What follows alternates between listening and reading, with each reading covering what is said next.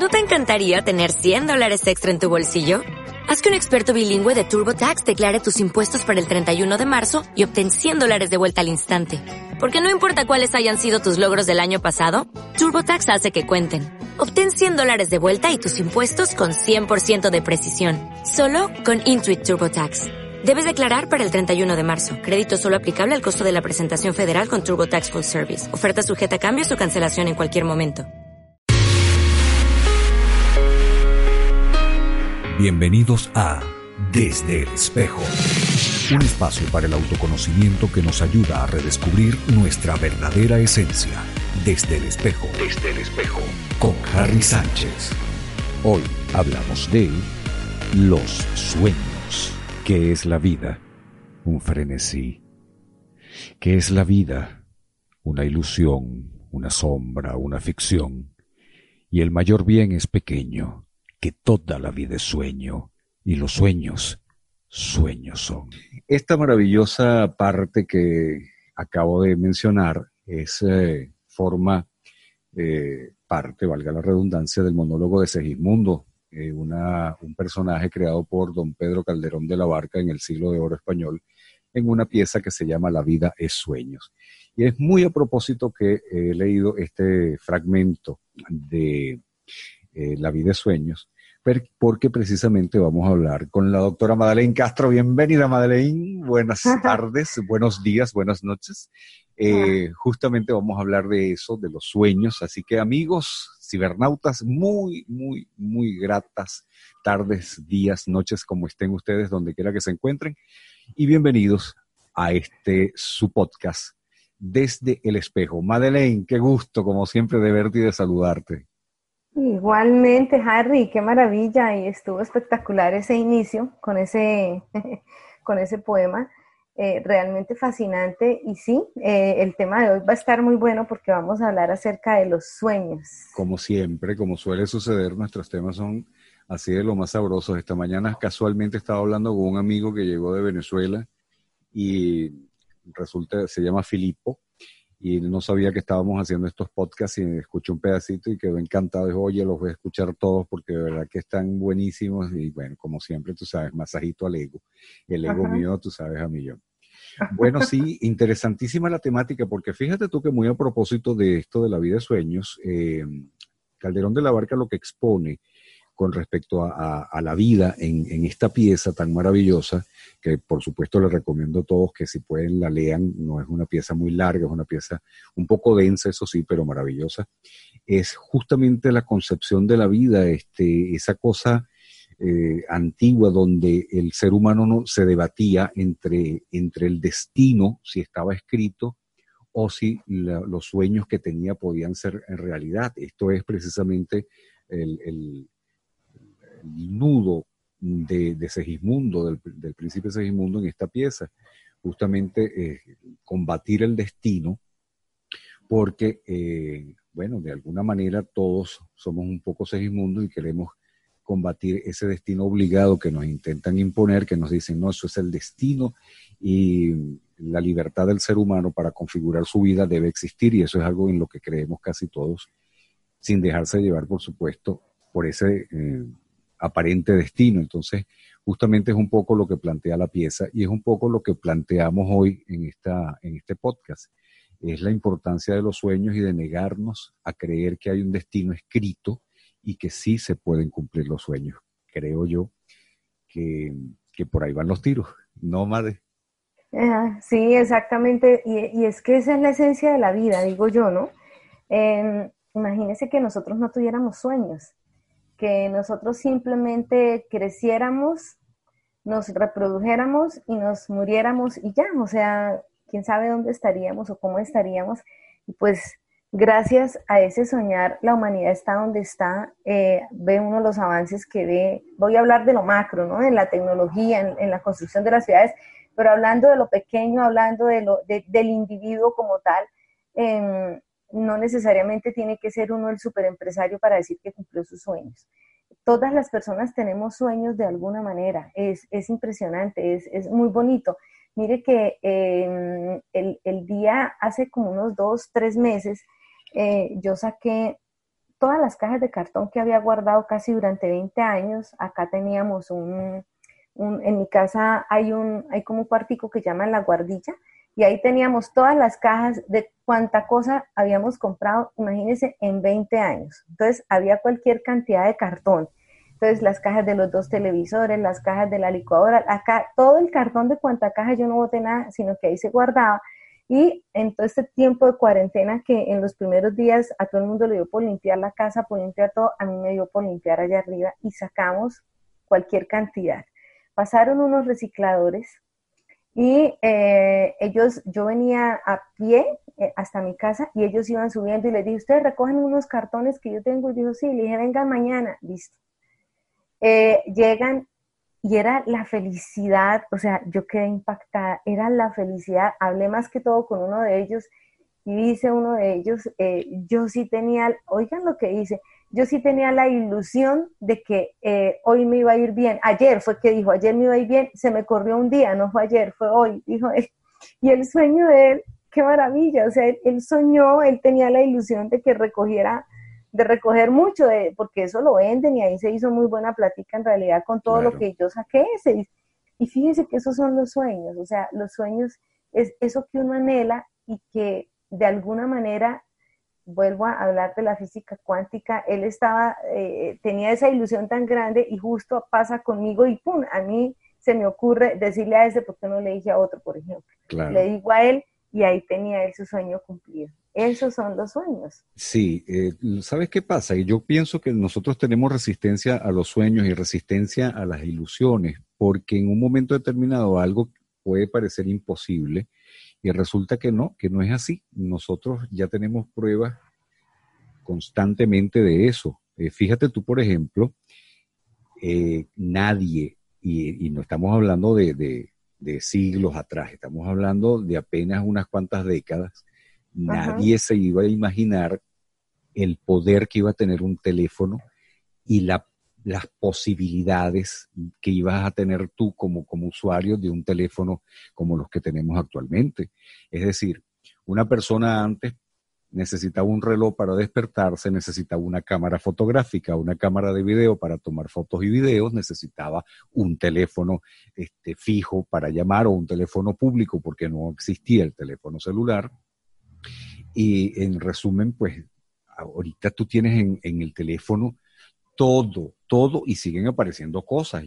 Por ejemplo, yo en estos días me bajé una, una aplicación que es un nivel, ese nivel de burbujita que antes uno colocaba para saber si las cosas estaban derechas o torcidas, pues ahora lo, puedo, lo tengo en el teléfono. Entonces ya no necesito el nivel aquel de burbujita con el líquido adentro para decirme si estaban o no bien las cosas, si estaban derechas o no, porque el teléfono me lo dice. hay aplicaciones para encontrar pareja, hay aplicaciones para que te cases, hay aplicaciones para salir una sola noche y tener una noche de copas, una noche loca. Es decir, hay tantas cosas en un teléfono en este momento que nadie, cualquier persona, tú le hubieras dicho hace 100 años atrás, mira, tú sabes que en los teléfonos van, van a hacer esto, esto y esto, y tú hubieras dicho, ah, tú lo que estás es loco, tú estás inventando. Y es que eso es así, cuando llegamos a la luna, también nadie se imaginaba que íbamos a llegar a la luna, de hecho hay una película famosísima de, se llama Viaje a la Luna, que, en su época, bueno, era una, una, película de ciencia ficción porque nadie pensaba que verdaderamente podemos llegar a la Luna. Y así sucesivamente, o sea, los viajes, los viajes interestelares y todas estas cosas tarde o temprano van a llegar, porque es que nosotros los seres humanos tenemos, si, si, si nosotros mismos nos lo permitimos y no nos autodestruimos antes, seguramente vamos a tener la posibilidad de hacer cosas maravillosas que ahora parecen un sueño, pero que verdaderamente son posibles tarde o temprano. Por eso es que yo muchas veces a la gente, cuando las, siento un poco desalentadas, le digo, no, pero no te desalientes, busca tu sueño, ¿por qué no? Eh, además que una de las cosas más interesantes en la vida de un ser humano no es tanto lograr el sueño, sino el recorrido para llegar a él. Eso también es un aprendizaje maravilloso que tienes que aprender a disfrutar. Entonces, bueno, yo creo que de allí parte la resistencia de, eh, de tener sueños, de tener ilusiones. Ahora, la pregunta es, si yo tengo sueños, ¿qué sucede psicológicamente, hablando ya en, términos psicológicos? mi mente se transforma, yo tengo una fuerza diferente para, tengo más, más, mm, digamos, empuje para buscar las cosas que quiero, me ayuda de alguna manera a tener sueños. Claro que sí, mire, mire, voy a contarle dos historias. Una que vi por televisión y otra que conozco personalmente. Eh, ¿Qué hacen los sueños? O sea, los sueños hacen que uno tenga como esa alegría, esa ilusión por, por vivir, por hacer cosas. En, hace, hace como unos ocho siete años, creo yo, eh, estaba viendo un canal institucional que hay aquí en Colombia, que es el, el canal institucional que tiene el país, y había un programa que se llamaba Colombianos en el extranjero. Ahí conocí por primera vez, o vi o supe que existía un personaje llamado Fernando Montaño. Fernando Montaño nació en Buenaventura, Buenaventura, en el Pacífico colombiano, no recuerdo si era, creo que era Buenaventura. Las paredes, las, las paredes de su casa eran tablas, el piso de tierra. Esto es para graficar un poquito las condiciones y lo que llamamos pobreza, ¿no es cierto? Entonces, eh, en el colegio, en la escuela, no era un colegio privado, era una escuela pública. Eh, empezó y la mamá lo metió al equipo de fútbol. Entonces, en el equipo de fútbol, el entrenador le dice a la mamá que el muchacho no era tan bueno para fútbol, que a lo que le gustaba era el baile, que por qué no lo ponía a bailar. La señora, no tengo ni idea del nivel de estudio que tenía, pero hizo excelente caso de este señor, del maestro, y lo mete a que, al grupo de danzas. Y ahí fue donde le dieron el talento al pelado. Entonces empezó, eh, era, y el sueño del muchacho no era ser futbolista, era ser bailarín. El sueño, imagínense, ser bailarín. Y sí, entonces, claro, tenías el sueño y además cuando usted el sueño, o sea, cuando uno tiene un sueño, probablemente empodera mucho más el talento que tenga para ese sueño. Em, y resulta que eh, sí, eh, siguió en el grupo de danza, se le presentó la oportunidad, una beca para irse a estudiar danza contemporánea, como que era, a Cuba. Se fue para, le dieron todo, o sea, ganó el concurso, se ganó la beca, se fue para Cuba. No sé cuántos años estuvo en Cuba, pero creo que fue parte de su adolescencia, de parte de su infancia y adolescencia, todo ese tiempo ellos no tenían los recursos para estar viniendo a visitar a la mamá ni la mamá para visitarlos, todo ese tiempo duraron separados solo por teléfono y no de esos que uno lo ve al otro lado, sino el telefonito, que tocaba ir a la oficina de teléfonos a llamar, porque en su casa no tenían tal vez el servicio telefónico, así sale de Cuba eh, y estando allá vuelven y le dicen, mire la magnitud del sueño, lo que le hace y aplica para otra beca, se gana la beca, se va para Londres y en este momento Fernando Montaño es uno de los bailarines del Ballet Real de la Reina. Qué maravilla. Es el, es el segundo bailarín negro que hay en el planeta, porque el ballet es como si fuera exclusivo para los blancos, ¿no es cierto? Pero hay un cubano y Fernando Montaño y están en ese nivel escucharlo a él, escucharle la historia a él es increíble y él no hizo fuerza, o sea, él no buscó desesperadamente la beca, él no dijo, ¿cómo hago para irme? Y ahora voy para allá, y ahora hago esto, nada. ¿El que hizo? Soñar y soltar. Y la vida lo fue llevando. No, y probablemente soñar, soltar y además hacer lo que él quería hacer con, su, con la pasión con que lo hacía, ¿no? Porque ahí es, es, justamente una de las, de las situaciones en donde las personas se destacan. No es lo mismo que alguien esté haciendo un trabajo que no le gusta, por muy bien que lo haga, pero no le gusta, a una persona que haga lo que le gusta. Y eso lo digo con conocimiento de causa, porque yo he hecho en mi vida muchísimo tipo, todo tipo de trabajo, desde los más eh, insólitos. Yo, por ejemplo, he cortado uvas todo un día, eh, cortando uvas en, en, lo que llamamos la vendemia aquí en Italia pero, pero este, y es un trabajo que no me gusta, pero lo trato de hacer lo mejor que puedo. Pero seguramente no soy tan bueno como quien le gusta cortar uvas, porque hay unas señoras que tienen 80, 90 años y tú las ves con una tijera que parecen una máquina. Una cosa increíble, una velocidad impresionante, una precisión fabulosa cuando arrojan el grapo de uvas en, en la cesta, ¿no? Entonces, a mí me pasa eso, también me pasa con la locución, me pasa con la comunicación social, me pasa con los videos y con los audiovisuales. Yo me siento como pez en el agua cuando estoy haciendo el podcast contigo, por ejemplo, porque esa es, la, es la, la vocación que yo toda mi vida he tenido.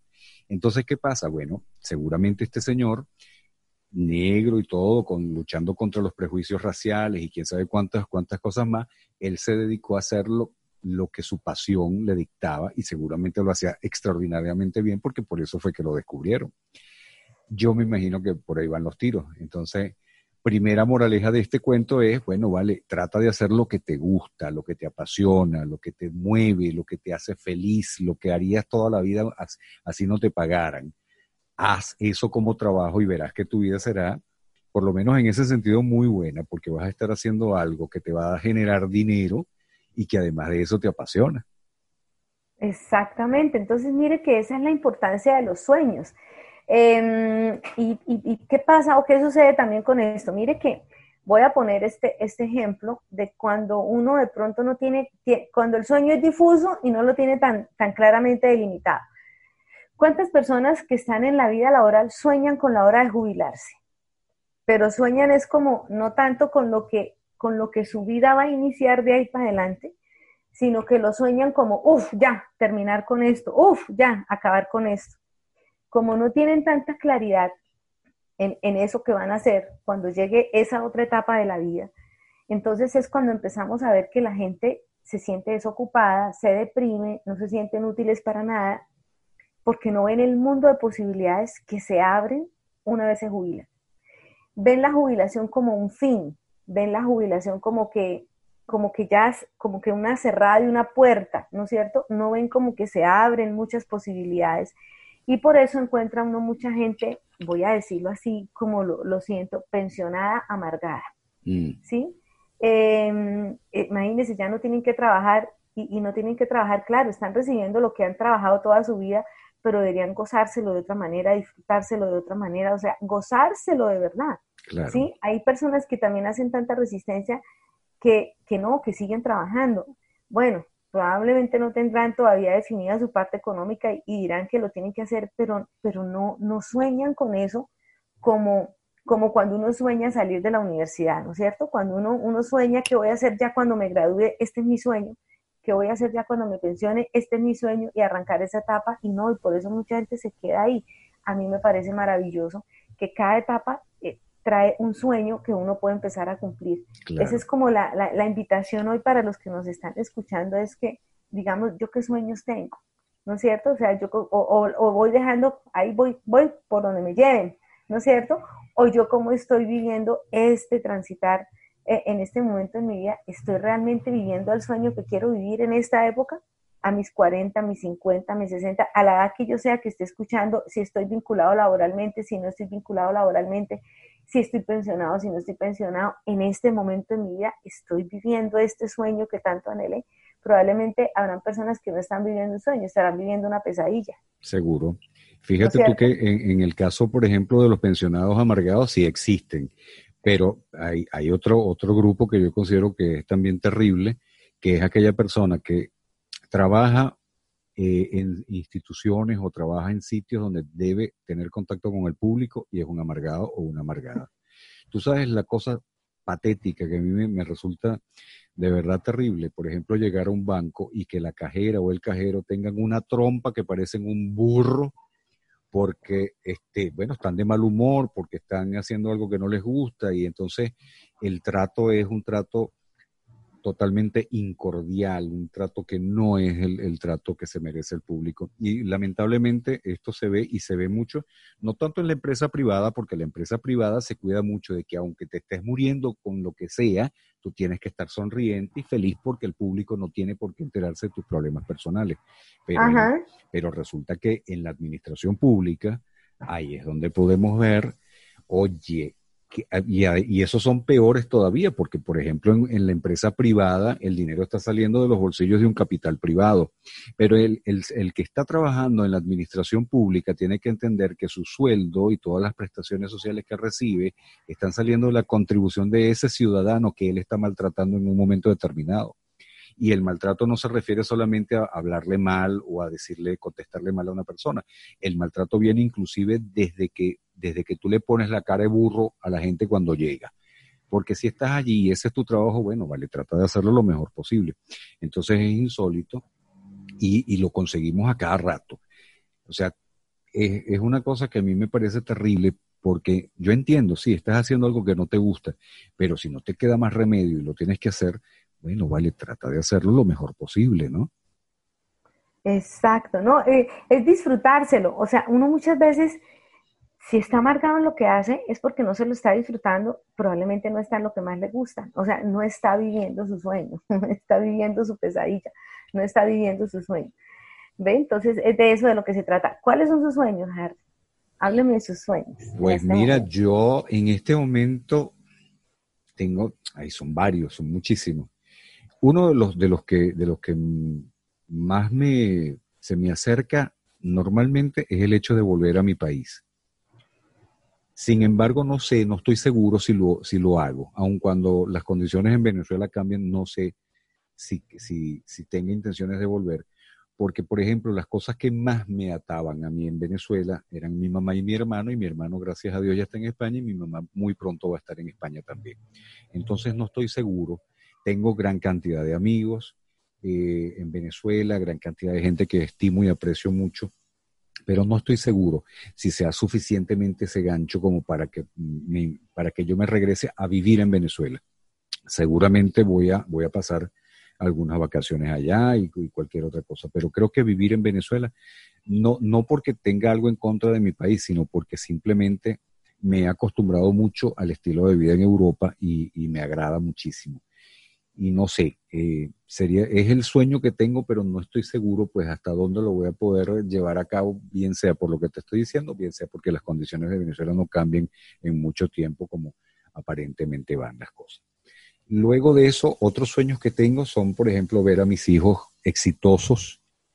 Ese a lo mejor no es un sueño propio, es un sueño compartido, pero mm, sí, me gustaría ver el éxito de, de mis hijos. Me gustaría, me gustaría ver el éxito de las personas que estimo, que aprecio. Me, gusta, me gustaría ver que, están haciendo cosas extraordinarias y que la están pasando bien. Y después, bueno, tener una, una vejez tranquila, una vejez... Mm, eh, digamos, sin sobresaltos y una muerte tranquila también. A mí la muerte no me, no me, no me asusta.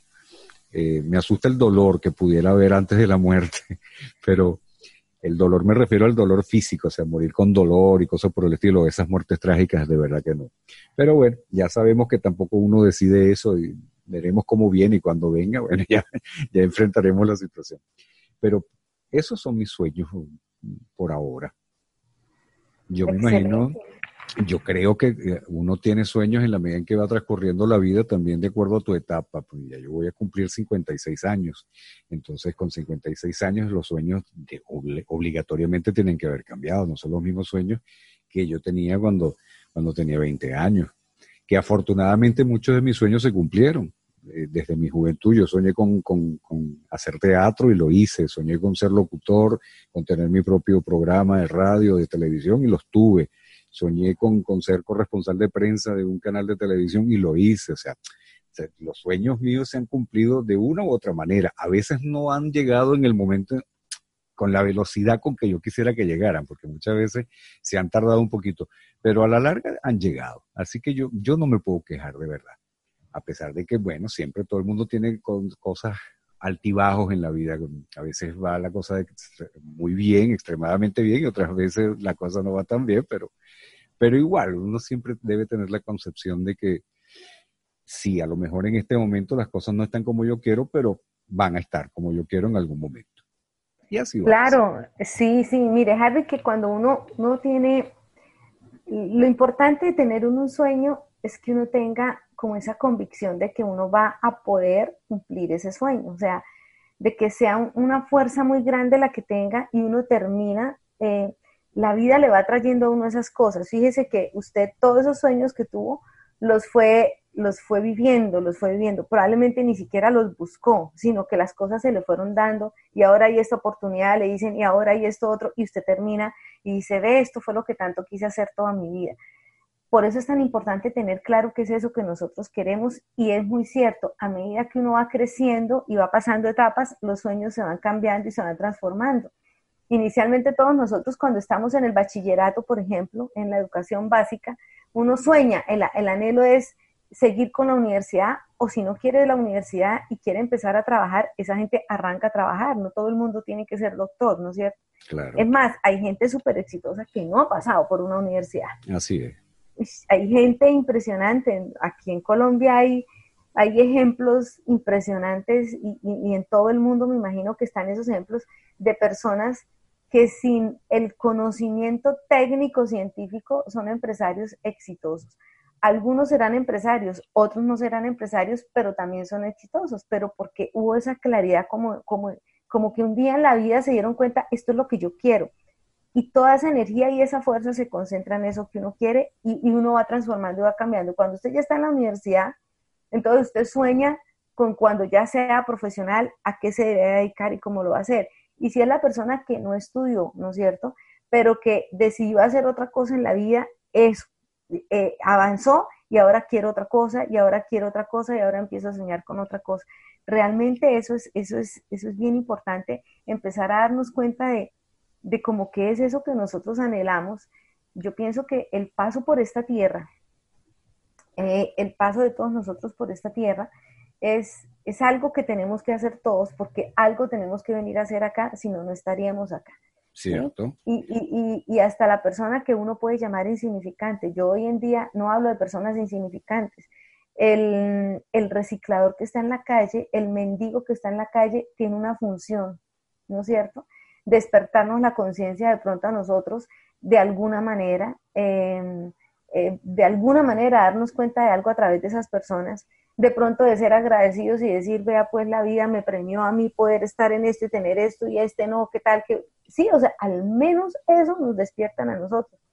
Pero esas personas eh, probablemente también tengan un sueño. A mí me sorprendieron esos recicladores ese día con los cartones, yo dije, increíble, o sea, el sueño de él era poder recoger mucha, eh, lo que nosotros a veces llamamos basura. Imagínese usted Sí, lo que a mí ya no me sirve y me estorba, él anhelaba recoger lo que no le, no le sirve y le estorba a mucha gente y mire cómo se le dio esa felicidad de ese hombre ese día, a mí eso lo tengo grabado todavía en mi mente, la felicidad que le dio la cantidad de cartón que se llevó. Y algo tan simple, ¿no? Es una cosa que no, no, es nada extraordinario, pero fíjate tú que, que bueno que lo hiciste feliz en ese momento. Hay, hay historias increíbles, mira, no recuerdo bien si fue con Howard Hughes, que estaba un grupo de ingenieros que él había contratado para diseñar unos aviones o un avión, eh, era una cosa relacionada con la aviación. El, hecho es que los ingenieros estaban que se rompían la cabeza porque los, las alas de los aviones que habían diseñado hasta el momento se partían y no sabían cómo hacer, decían, oh, si pudiéramos saber exactamente dónde se va a partir el ala, sería fabuloso porque entonces ya podríamos tener, eh, digamos que una, tomar medidas para, para, para subsanar el problema de, la ruptura del ala del avión. Y en, estaban los, el grupo de ingenieros rompiéndose la cabeza con ese problema y estaba un señor muy humilde barriendo este, la sala donde estaban los, los ingenieros. Entonces el señor, con, dentro de todo muy inocente, le dice a los ingenieros, bueno, ¿y por qué no le hacen como le hacen al, al papel higiénico? Le hacen unos punticos a las alas y ya saben que ahí es donde se va a romper. Bueno, esa fue la solución. Increíble, pero sí. Entonces, son cosas que dentro de todo, fíjate tú, hasta una persona tan humilde como alguien que está barriendo puede tener una, idea verdaderamente genial en un momento determinado, y aquellos que estuvieron en la universidad tantos años y que se rompieron los sesos durante toda la vida, ¿viste? con matemáticas y física y tantas cosas más, pues mira, no lograban llegar a una solución como esa de, hacerle huequitos a las alas como, como el papel toalé. Hay una cosa que a mí me preocupa un poco, sobre todo cuando, cuando yo me encuentro con padres y madres que, que no cumplieron sus sueños y quieren cumplirlos a través de sus hijos.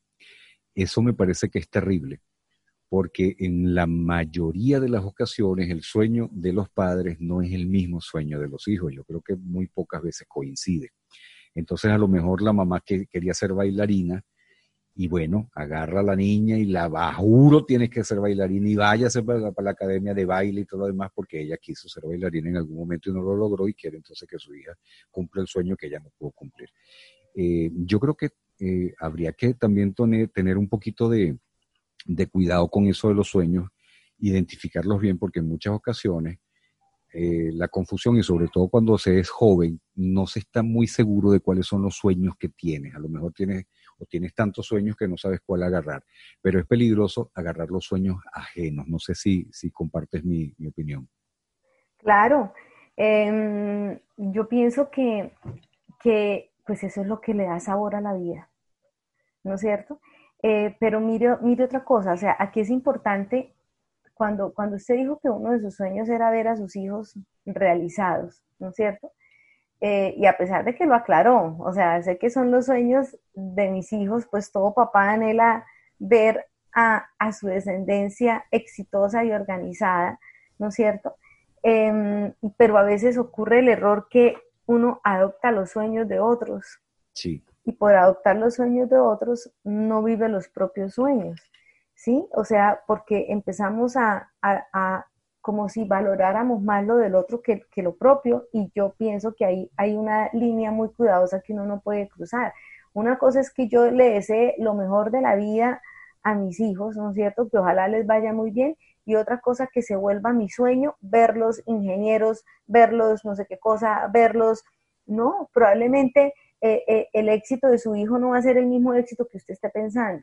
¿no es cierto? Probablemente el, éxito de su hijo es simplemente graduarse y estar escondidito en una esquinita, eh, que nadie lo mire mucho, ¿sí?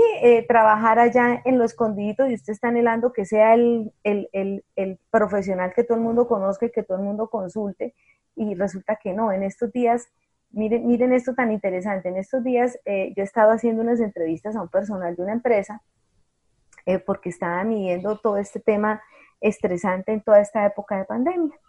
Y eh, pude dar con, uno de los profesionales de, esta empresa y resulta que me, impactó mucho. Él es médico, pero también está muy formado en toda la parte de la medicina tradicional china, ¿sí?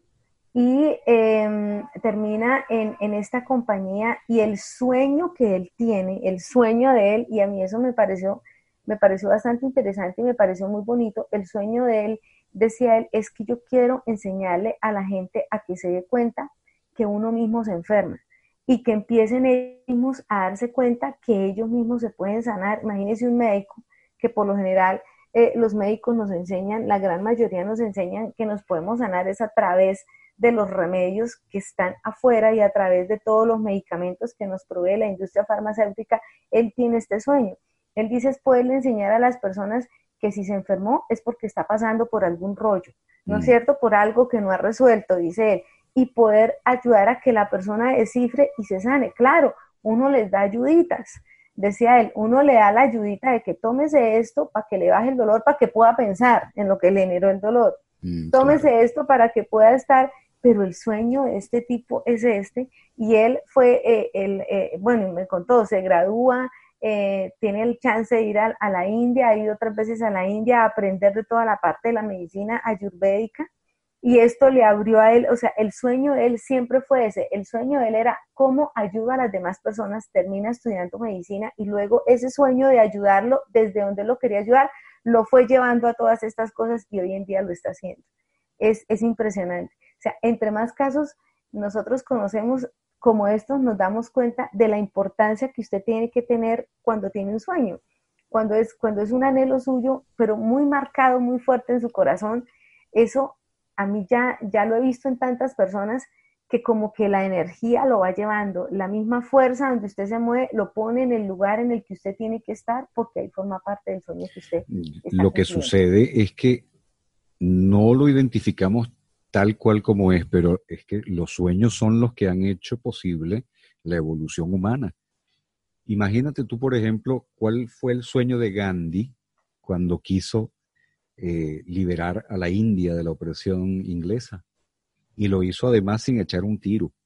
Imagínate tú el sueño de Mandela, imagínate tú el sueño de Simón Bolívar, que es uno de los soñadores más grandes del mundo, porque hay que ver el sueño que tuvo Bolívar al, darse cuenta de que en Estados Unidos se estaba creando una superpotencia y él decir, oye, aquí abajo también tenemos que hacer una superpotencia. Lástima que los egoísmos y todo el, proceso que, vivió Bolívar no nos permitió lo que, lo que, mm, lo que quería hacer Bolívar. Imagínate tú una, una... La Gran Colombia. La Gran Colombia, imagínate tú una, un conglomerado de, de países unidos entre todos produciendo, bueno, ahí no, no habría, yo, yo estoy seguro que no hubiera podido entrar ni la guerrilla, ni Chávez, ni nada que, hubiera podido perturbar la, la paz y la, y la productividad de cinco repúblicas jalando todas para el mismo lado, o sea, económicamente, en, en, términos de desarrollo, en términos evolutivos, hubiera sido una cosa, pero increíble, porque además a través de la historia nos hemos dado cuenta de que justamente la unión de este tipo de, de puntos geográficos es precisamente lo que hace la fuerza. Estados Unidos se llama Estados Unidos precisamente porque son un grupo de estados que se unieron para hacer en algún momento de la vida algo importante desde el punto de vista legislativo, desde el punto de vista económico. Y la Unión Europea, la, la, misma, la misma palabra lo dice, la Unión Europea. Entonces imagínate tú la Unión Latinoamericana como hubiera sido, hubiera sido espectacular. Lástima, lo lamento mucho por los hermanos de Brasil que seguramente no se hubieran integrado por problemas de idioma. Digo yo, a lo mejor sí, a lo mejor no, pero hubiera sido un sueño muy, muy hermoso de poder realizar. Entonces, cuando tú analizas la situación, te das cuenta de que los sueños son los que han movido el planeta entero. Si alguien no hubiera soñado con una televisión, no tendríamos en este momento esta imagen en la pantalla viéndonos. Si alguien no hubiera soñado con transmitir la voz a distancia, si alguien no hubiera soñado con, crear algo que, que pudiera trasladar a montones de personas por el espacio, de un país a otro no tendríamos aviones. Entonces imagínate tú si los hermanos Wright no hubieran soñado con, los aviones, no, no, tendríamos aviones. Y es precisamente los sueños son los que mueven la, la, la realidad del, del, universo entero. Si no tuviéramos sueños no, no tendríamos progreso de ninguna manera. Porque los sueños, bueno, evidentemente sí son alcanzables, aun cuando hoy puedan parecer imposibles, tarde o temprano se hacen posibles, porque pareciera que no hay nada, nada que no podamos hacer. Hasta ahora la única cosa este, que parece verdaderamente imposible es retornar de la muerte y no se sabe si en algún momento pudiéramos hacerlo también. Cuéntame una cosa, porque me dijiste al principio del programa que íbamos a tener dos historias, la del bailarín, y pero te falta una historia, que esa no me la has contado. ¿Qué pasó? Me faltó la segunda. La, segunda la segunda que fue la que presencié yo, recuerdo mucho, cuando yo antes de estudiar psicología, yo estudié fisioterapia y yo tenía una compañera em, que estudió conmigo, mm, ella tenía secuelas de Guillain-Barré. Eh, eh, el Guillain-Barré es una neuropatía. A ella le dio a los 12 años, se paraliza todo el cuerpo porque todos los nervios se inflaman, luego pasa la inflamación y la persona recupera su vida normal, a veces con secuelas, a veces sin secuelas, a ella le quedó una secuela. Entonces ella tenía una debilidad muscular en los músculos de la pantorrilla, por lo tanto ella no podía levantar bien el pie y tenía mucha inestabilidad, ella se caía muy fácilmente cuando caminaba. Em, los papás de ella vendían hierbas, plantas aromáticas en la plaza de mercado. Entonces, pues todos sus hermanos, la gran mayoría trabajaban eran en, este, en esta parte de, de, la plaza. Ella tenía otras dos hermanas que estaban en la universidad y ella estaba estudiando fisioterapia. Entonces era bien paradójico, ¿no? Ella con esta discapacidad y estudiando eh, fisioterapia, eh, o con esta secuela, porque no era una discapacidad, no la discapacitó para absolutamente nada, pero eh, existía el riesgo y le decían en la universidad que ella podía dejar caer a algún paciente, le decían, porque eh, eh, tenía uno que ayudar a hacer los traslados de un paciente cuadripléjico, parapléjico, de la silla de ruedas a la colchoneta o a la camilla, esos traslados, pues uno tenía que tener cierta estabilidad para no caerse y em, pues ese era el riesgo que ella corría. En algún momento le hicieron la advertencia y ella se negó rotundamente a cambiarse de carrera porque el sueño de ella era ese, el sueño que ella tenía era eh, ser fisioterapeuta y ayudar a personas que probablemente habían pasado por condiciones como la de ella. El caso es que esta muchacha se gradúa eh, con muchas dificultades. Yo presencié la cantidad de dificultades que ella tuvo que vivir y pasar.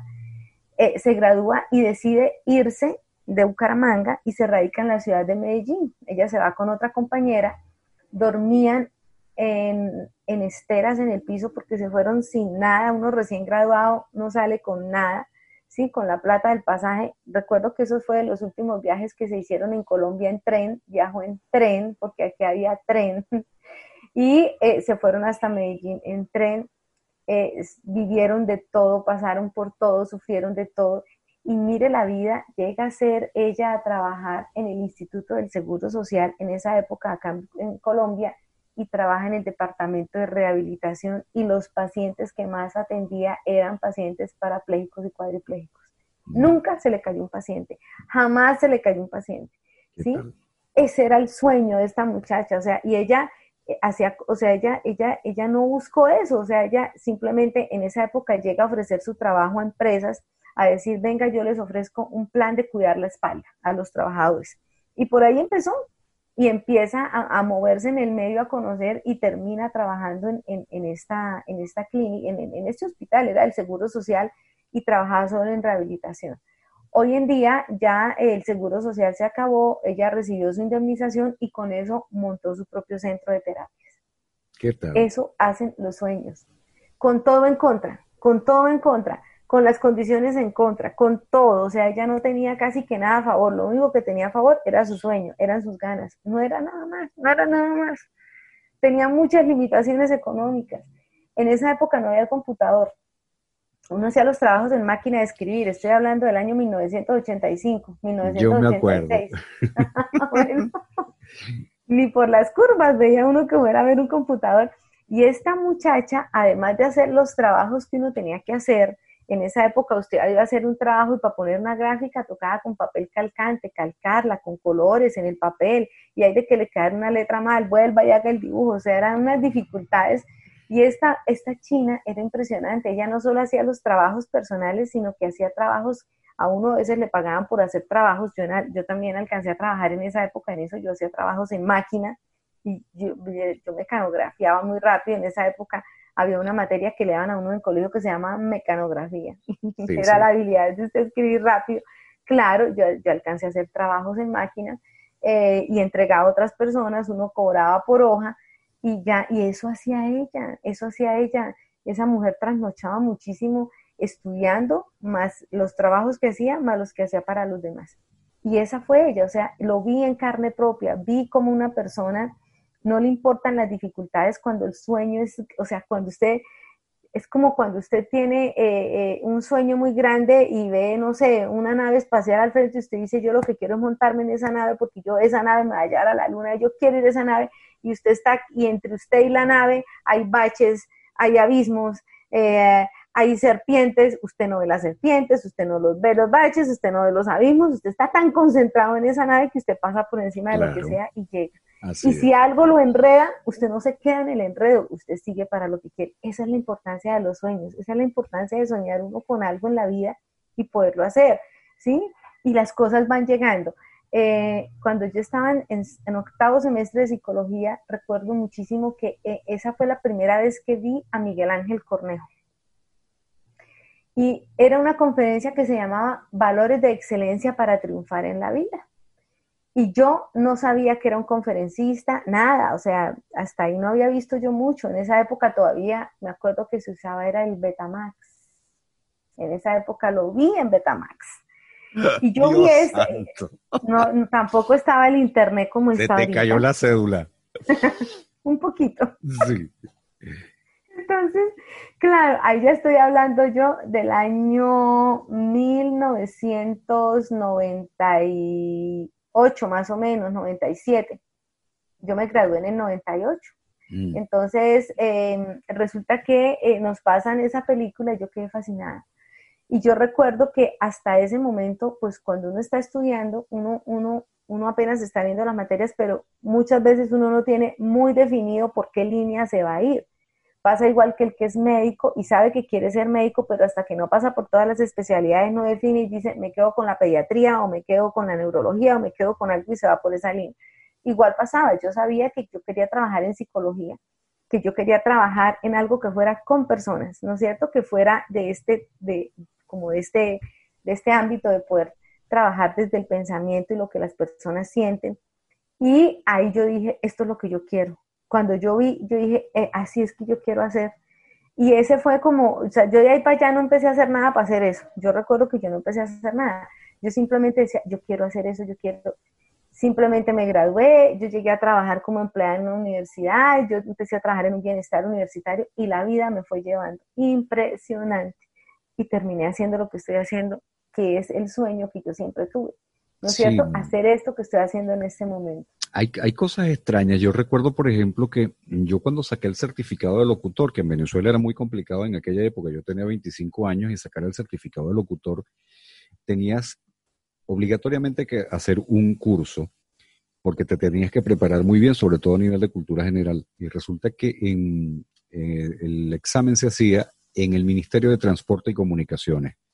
Te hacían dos, dos exámenes que eran excluyentes uno del otro, el teórico y el práctico. Si raspabas el teórico, no ibas para el práctico, y si pasabas el teórico, pero raspabas el práctico, igualito no te daban el certificado de locutor. Yo hice mi curso en el Sindicato de Trabajadores de Radio y Televisión allá en Venezuela a los 25 años, pero yo cuando hice el curso y cuando saqué el certificado de locutor lo saqué porque yo tenía una pareja en aquella época que me insistía mucho, me decía, mi amor, pero tú tienes que sacar tu certificado de locutor porque sí, estás haciendo teatro, tú eres este, chévere, estás cumpliendo tu sueño y todo lo demás, pero tu voz es una voz que es bien interesante, sobre todo a nivel comercial, tal y que sé yo, ya tenía mucha experiencia en ese sentido y me insistió mucho en que sacara el certificado. Entonces, bueno, yo lo hice. Lo hice por no dejar, porque no era en aquel momento mi, mi intención, no era tener programas de radio o ser locutor en televisión ni nada por el estilo. Pero resulta que, bueno, sí, lo obtuve, presenté los dos exámenes, los dos exámenes los pasé maravillosamente bien, muy contento, además, una vez más el ego, tú sabes, dando brincos, porque de 600 personas que presentamos el, el, el examen, los dos exámenes, solamente pasamos dos. Entonces, eso para mí fue una, una, situación pues enormemente satisfactoria, el hecho de haber presentado con 600 personas más y que solamente una muchacha y yo hubiéramos pasado los dos exámenes, pues era algo muy, te, te llenaba mucho pues el ego. Después entonces lo lamentaba por los demás, pero en, principio la alegría de haber mm, pasado el examen significaba que me iban a otorgar mi certificado como locutor.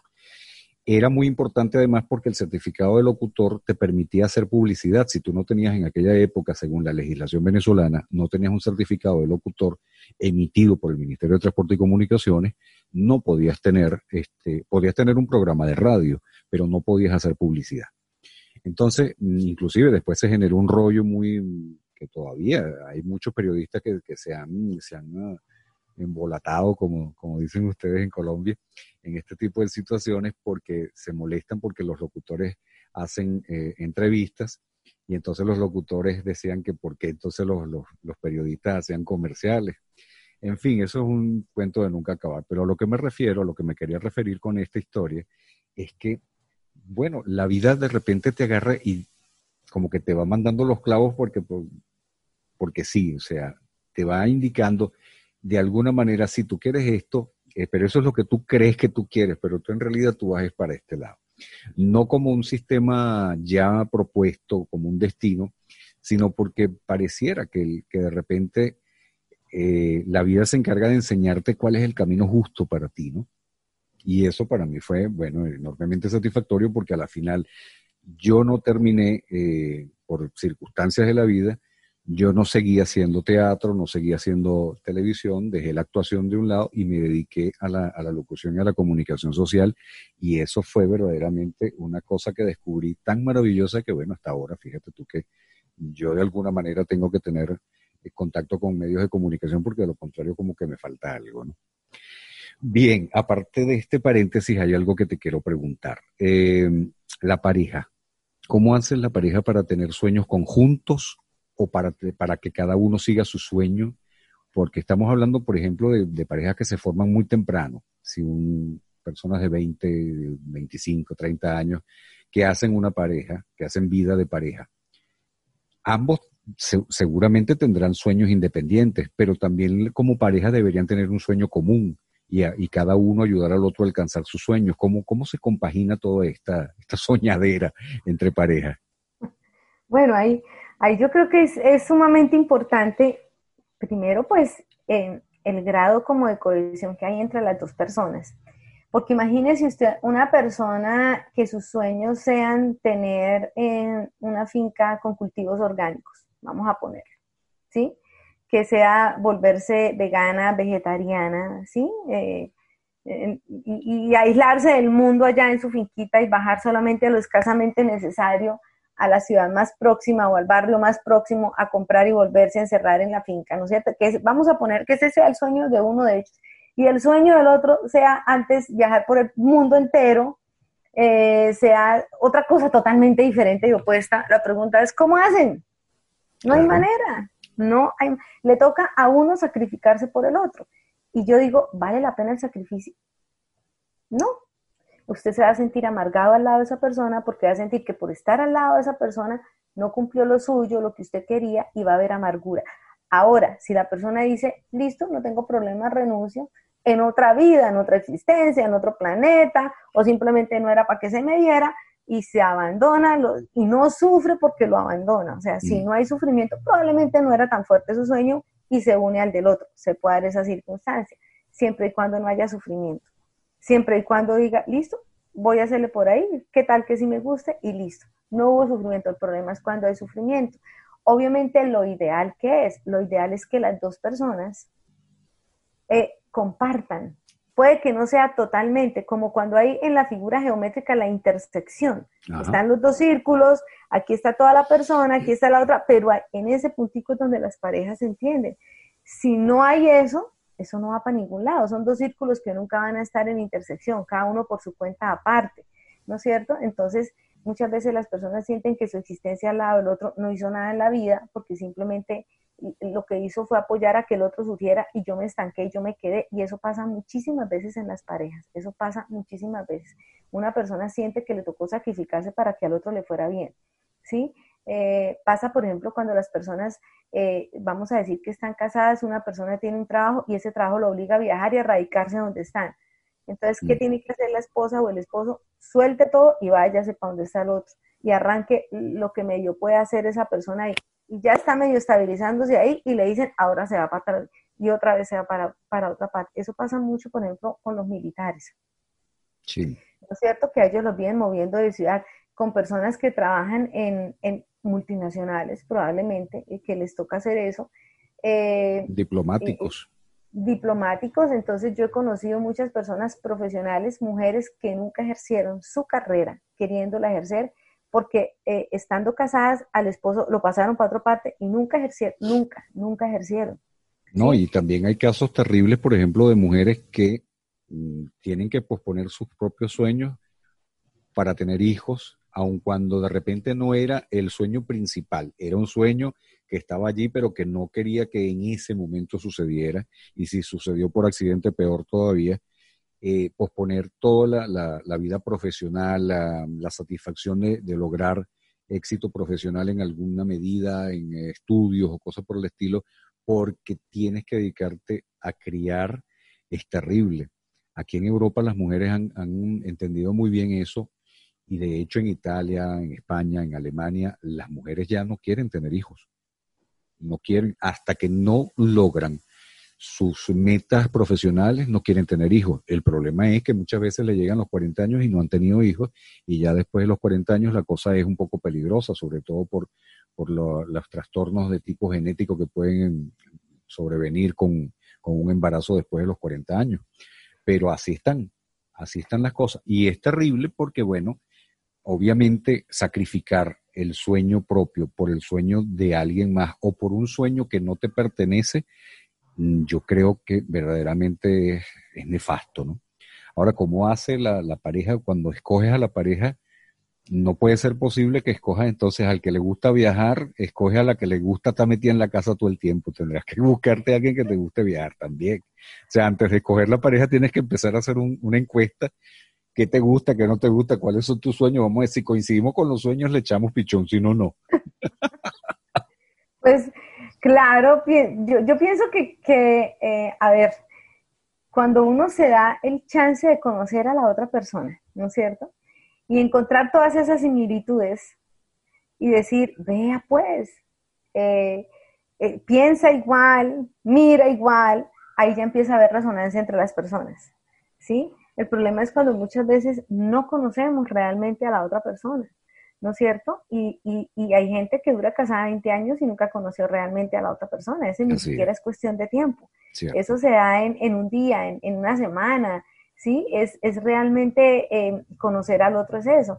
Y, y, hay gente que dura los 20 años de matrimonio, nunca se realizaron en las cosas que querían hacer, porque nunca se conoció con el otro y resultó metida en esa relación y cumpliendo los sueños de la otra persona y los suyos los olvidó, los suyos ni siquiera los sacó a flote. Entonces es cuando encontramos esas personas que viven frustradas. Matrimonios lindísimos, bellísimos, espectaculares, todo el mundo dice, no, qué maravilla, pero están frustrados porque sencillamente nunca se realizaron y pueden ser cosas muy bobas, pero nunca se realizaron. Claro, así es. Bueno, este, ahí hay historias de historias, ¿no? De, todo este tipo de, cosas y de, sueños incumplidos. Lo importante es que la gente tiene que entender que en un principio tiene que tratar por todos los medios de cumplir sus sueños. Eso es una, una situación de la cual no puede escapar. Y sobre todo yo creo que la gente se va a dar cuenta de que tiene que cumplir sus sueños o que por lo menos perseguirlos cuando, cuando cumplimos años. Cada vez que cumplas años, te tienes que dar cuenta de que, ay, tengo un año más. No, no tienes un año más, tienes un año menos. Entonces, como tienes un año menos, cada vez que cumplas años recuerda que tienes un año menos y que ese es el tiempo que te queda para cumplir. ¿Cuántos serán los años que te quedan? No se sabe, pero tienes un año menos. No es un año más. Entonces, en esa misma medida, cada vez que nosotros recordemos que la vida es así, y, tomemos conciencia de que la vida es corta, de que la vida transcurre, como decía Gabriel García Márquez, sin hacer ruido. Cuando, cuando eso pasa, cuando, cuando el tiempo pasa sin hacer ruido, es precisamente cuando nos damos cuenta de que de la noche a la mañana, de los 25 años pasamos a los 50 y, oye, ¿qué pasó? Y entonces, si te ves sin haber cumplido los sueños que querías, sin haberlo perseguido por lo menos, no te vas a sentir bien. eso seguro, seguro que sí. Entonces, mm, yo creo que la recomendación obvia es, bueno, vale, sigue tus sueños, sigue tus fantasías, no le hagas caso a cualquiera que te diga, no, tú lo que eres es un soñador, porque precisamente los soñadores son los que han creado este mundo, este planeta, esta raza humana, se la debemos a los soñadores. Totalmente, nada más fíjese Disneylandia. Así es. Y tú, cuéntame una cosa, ¿tú en qué sueñas? Porque tú todavía estás muy joven para, para, tú no has cumplido todos tus sueños. ¿Cuáles son los sueños actuales tuyos? Eh, yo, yo los he cambiado tanto todas las veces. A medida que voy pasando por, por cada etapa, voy, voy dándome cuenta de cosas y, y, y yo puedo decir que hasta el momento lo que yo he querido hacer y lo que he soñado lo he, lo he tenido. Yo recuerdo eh, nada más el hecho de, estar eh, como psicóloga. Mm, yo siempre quise que quería ser psicóloga, pero en su momento no pude y por eso entré a estudiar fisioterapia, pero viese que terminé siendo psicóloga. O sea, era como tanta la fuerza que yo quería que las cosas se me dieron y se me dio todo y pude estudiar esto. Luego empecé trabajando y, mi sueño era trabajar con, personas y hacer lo que hago. Y a pesar de que empecé en la academia y es, en, institucionalizada, la vida me fue llevando y estoy haciendo en este momento eso que quiero. En este momento tengo, mm, en, en, yo no, yo pienso que, bueno, uno para poderse organizar en la vida se divide que personal, que profesional, que familiar, que pareja, que económico, hace una serie de divisiones como para poder saber a dónde me dirijo, pero en realidad es la integralidad del ser humano eh, que uno se expresa en diferentes aspectos. Eh, por ejemplo, si yo fuera a hablar en este momento de la parte profesional, em, pienso que ya en este momento mi sueño en este momento es poder escribir algo de lo que tanto he aprendido, ¿sí? Me ha tocado aprenderlo de la parte más complicada, más compleja y más dura, y he leído libros que yo ni misma sé cómo entenderlos, y yo digo, si esto, cuando el tiempo que los he podido entender, y yo digo, si esto se le pudiera explicar a la gente en plastilina, digo yo, o sea, en plastilina es que lo pudieran entender, de pronto haría la patica para que la gente haga algunos cambios que pueden ser significativos en su vida. Entonces, en este momento, un gran sueño que lo había pensado, lo llegué a pensar, pero no era un sueño. Fue una idea loca que tuve, pero no era un sueño. En este momento ya es un sueño poder escribir. Así sea un libro de 30 páginas, así no sea sin un manual, no sé, no tengo ni idea qué va a ser, pero ya, y lo tengo muy metido en mi cabeza ya cómo, cómo, cómo puede ser. Estoy eh, ya trabajando en un esquema de cómo hacerlo. Ese es un sueño que en este, los sueños son como los hijos, pienso yo, ¿no es cierto? Em, eh, lo ilusionan a uno, eh, hace que uno vea como que, uy, chévere alcanzar eso, igual que un hijo, pienso yo que es igual que un hijo. Yo no tengo hijos, pero pienso que, que, que es muy parecido a eso. Hay que alimentarlo, hay que formarlo y ¡fum! sacarlo a la vida para ver qué pasa con eso y a quién le puede llegar. Ese en este momento es uno de mis grandes, de mis grandes sueños. Em, a medida que he aprendido cosas, eh, que es mucho de lo que hemos hablado en las otras sesiones que hemos tenido antes, de, de, toda esta parte como de, de, la razón de ser de nosotros por acá en este, en este plano material, por decirlo así.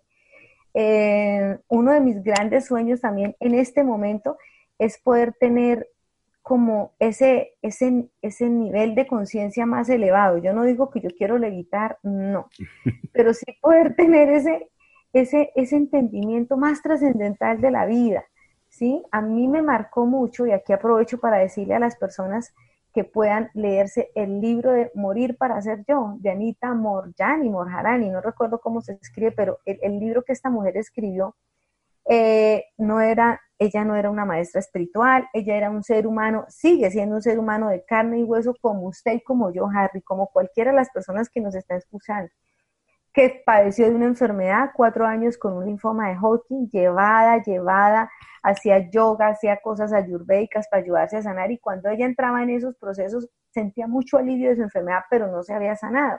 Hasta que entra en coma, una, en una ocasión entra en coma y en ese estado de coma es donde ella alcanza como ese estado, yo no sé si llamarlo de iluminación o ese estado de mejorar su nivel de conciencia y cuando se despierta ya ha entendido muchas cosas de la vida. Ese es uno de mis grandes sueños también poder entender desde ese otro plano. Y fíjense que ella no levita, es un ser humano de carne y hueso como usted, como yo, exactamente igualito, pero poder tener ese, ese nivel de entendimiento, el nivel de entendimiento, ese es mi sueño, alcanzar ese nivel de entendimiento. Sabes que yo creo un poco lo que dice el doctor eh, José María Push, que él habla de silenciar la caja de los grillos, porque es que a veces nosotros bien sea con un sueño no alcanzado, bien sea con una circunstancia de la vida, de repente estamos enfrascados en, ese rollo y no, no, salimos de allí, le damos la, vuelta siempre al mismo problema, si es un problema de salud, si es un problema económico, si es un problema de cualquier índole, un problema de pareja. Entonces, ¿qué pasa? Esa, esa, esa esa, esa voz todo el tiempo hablándote de lo mismo, de lo mismo, pareciera que no te permite encontrar vías alternas, soluciones, o definitivamente decir, bueno, vale, ya que esto no tiene solución, ¿para qué voy a seguir invirtiendo tiempo en pensar en ello si no voy a tener una solución eh, efectiva?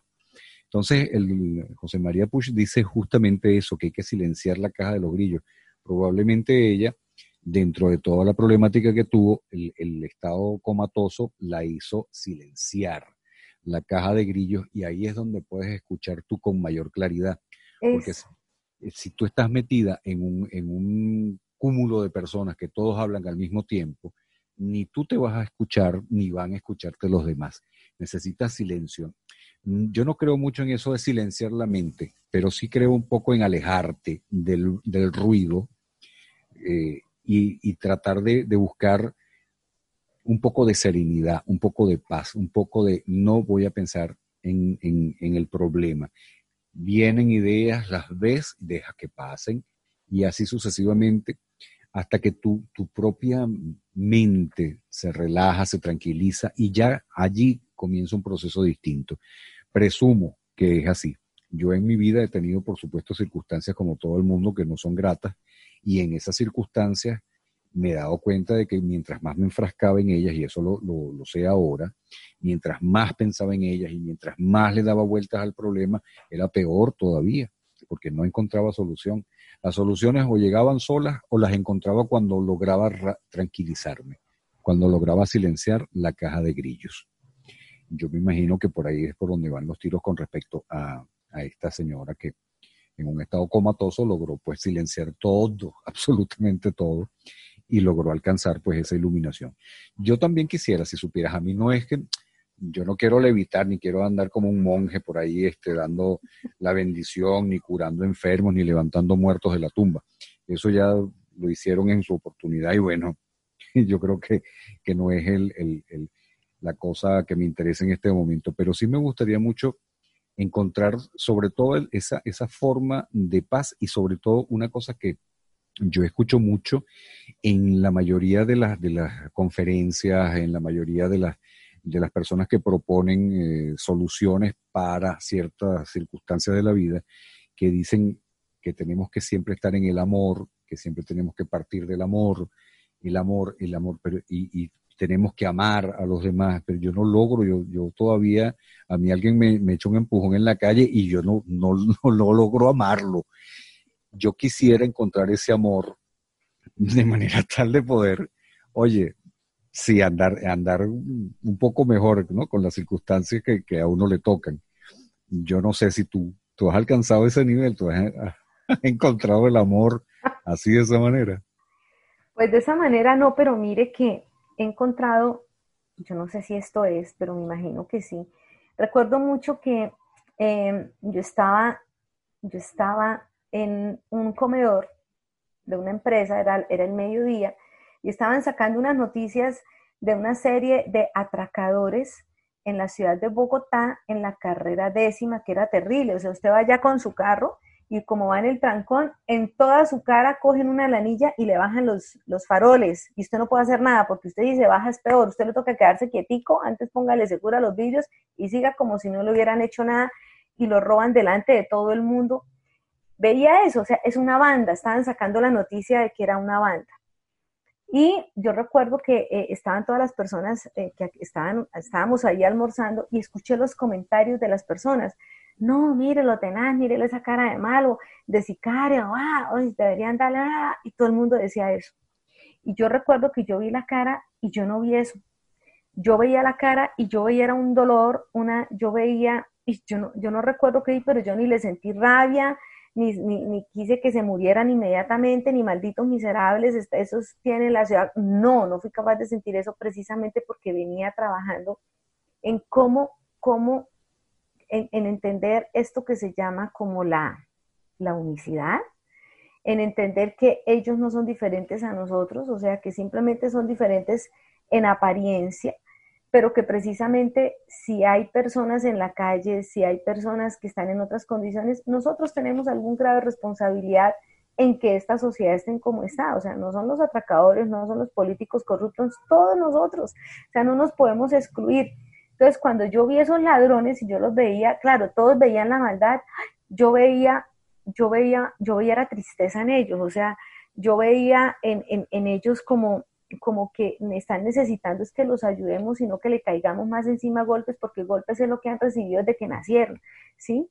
Eh, probablemente, eh, quién sabe en qué circunstancias nacieron, vivieron, se criaron, que lo único que hicieron en la vida fue recibir resentimiento. O sea, yo hasta ahí es hasta donde he podido llegar y es, es por, por empezar en este plano de ver la vida de otra manera, ¿sí?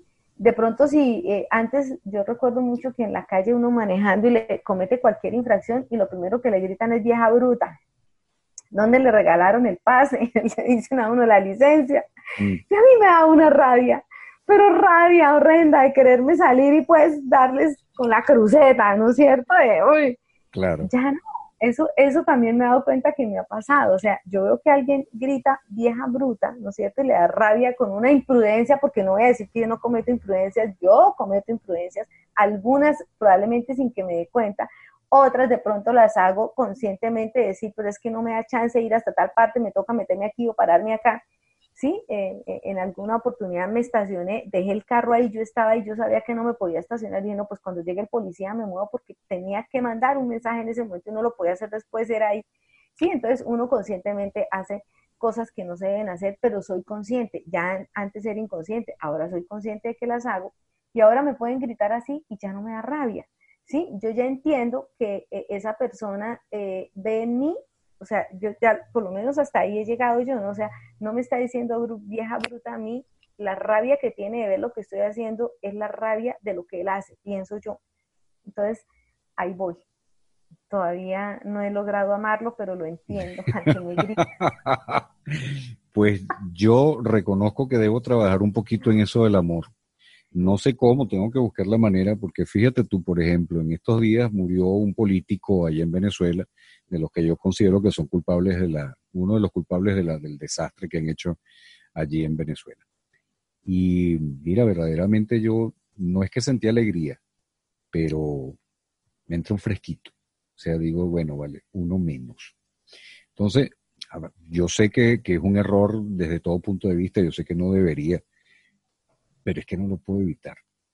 No puedo evitar el hecho de, sentir ese fresquito por, por, la desaparición física de una persona que le ha hecho tanto daño a tanta gente de una sola vez y así con, con todo el, caradurismo del, planeta. Entonces, bueno, yo entiendo que no debería, yo entiendo que, la cosa no va por allí y sé que debo trabajar un poquito más en la búsqueda del amor hacia, hacia mis semejantes y tratar de entenderlos. Pero bueno, por ahora no lo he logrado tampoco. Ni siquiera he logrado lo que tú has logrado. Entenderlo, no, no lo, no lo entiendo tampoco todavía.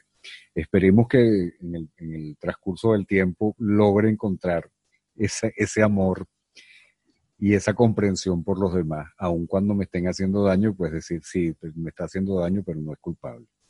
Ojalá. Madre. Seguramente. Sí. Se va a alcanzar.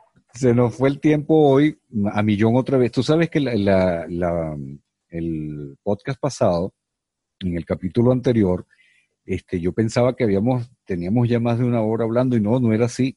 Este, teníamos menos, teníamos 40 minutos. Lo único que el reloj de la computadora este, me, me echó un, engaño porque me ponía el tiempo que teníamos conectados. Y como habíamos hablado un poco antes, entonces, claro, pero ahora sí, ahora sí nos echamos nuestro tiempo reglamentario que como siempre a mí igual me parece que es eh, rapidísimo. Como siempre, también te pido tu consejo final, madre, con respecto a los sueños. Ay, Dios, atrevámonos a soñar y a soltar. O sea, uno sueña y suelta. O sea, no hay que hacerle fuerza. Es tanta, o sea, cuando, cuando un sueño es tan grande, o sea, tan, tan, que mueve tanta emoción en el ser humano, la vida hace que uno, no es abandonarlo, no es decir, sí, ya me olvidé el sueño, no, es tenerlo ahí constante, esto es lo que yo quiero, esto es lo que yo anhelo en mi vida y tener la certeza de que uno va a alcanzar eso. Esa certeza mueve todo. Claro, pero, eh, pero sí, eh, no, no es, eh, como dices tú, no abandonarlo, porque si yo quiero ser médico y me meto en una universidad a estudiar educación o, o, a, estudiar economía, no es por ahí, por ahí no va la cosa, ¿no? Claro, si mi sueño es ser médico, tengo que buscar la forma de, encaminarme por allí. Claro, y mire, mire, yo pongo el ejemplo de Fernando Montaño. ¿sí? Eh, le dieron la oportunidad de que se presentara para la beca en el concurso y se tuvo que preparar como nunca para ese concurso. O sea, no es así, el concurso mañana y no hago nada y me presento como sea. No, si la vida le está diciendo, vea, hay un concurso, prepárese con toda para ese concurso. Porque por ahí está su camino, ¿no es cierto? O sea, la vida se encarga de mostrarle las oportunidades, pero uno las tiene que desarrollar con todas. Tú sabes que también hay otra cosa, que es la insistencia, ¿no? Hay un cuento que, si mal no recuerdo, es de Gilberto Santa Rosa, que es uno de los, de los cantantes puertorriqueños más renombrados y más archiconocidos del mundo. Y resulta que parece que él en, sus inicios hizo una, una prueba para entrar en una orquesta o algo por el estilo y el tipo le dijo, no, vale, tú, tú no sirves para esto. Métete a otra cosa porque tú como cantante no, no, vas no la vas a pegar. Imagínate tú quién se lo estaba diciendo a Gilberto Santa Rosa, que después, bueno, universalmente conocido como uno de los artistas. Y Rubén Blades, lo mismo. A Rubén, Blades, su Pedro Navaja, no se lo rechazaron que porque era muy largo y vea, él insistió, insistió y vea que soy Pedro Navaja. Y así seguramente hay montones de ejemplos de, de, de, sueños rechazados que bueno, ahí es donde te enseñan, ¿no? Que, que no, no importa lo que te digan, tú trata de buscar tu sueño a como de lugar y trata de buscar el camino que conduce a tus sueños, porque independientemente de la opinión de alguien, es, tu sueño, no es el sueño de otra persona. Exacto. que tienes que buscar. Chica, qué maravilla, ¿vale? Qué, qué, qué nota hablar contigo. De verdad que vamos a tener que hacer el podcast en vez de una vez, dos veces a la semana. Hagámoslo. Ah, sería fabuloso. Si, no, si tú no tuvieras tus compromisos y yo los míos, sería maravilloso. Pero de todas maneras, bueno, podemos pensarlo, ¿por qué no? O de repente hacemos un podcast de dos horas. También, claro. Bueno, Madeleine, muchísimas gracias, mi amor. De verdad que encantado de la vida, como siempre, de tener esta conversación contigo. A ustedes, amigos, muchísimas gracias por estar allí, como siempre, escuchando nuestros conversatorios y compartiendo con nosotros esta hora, este tiempo extraordinario que eh, tenemos aquí, Madeleine y yo, con mucho gusto para todos ustedes. Como siempre, también les recuerdo que lo mismo que deseo para mí, lo deseo para todos ustedes. Made, un beso y a ustedes amigos, hasta muy pronto. Cuando nos encontremos nuevamente la próxima semana, pues estaremos juntos en otro Desde el Espejo. Hasta entonces, que Dios los bendiga a todos. Esto ha sido todo por hoy. Muchísimas gracias por acompañarnos y recuerden que desde ya son invitados permanentes en nuestros próximos encuentros. Hasta entonces.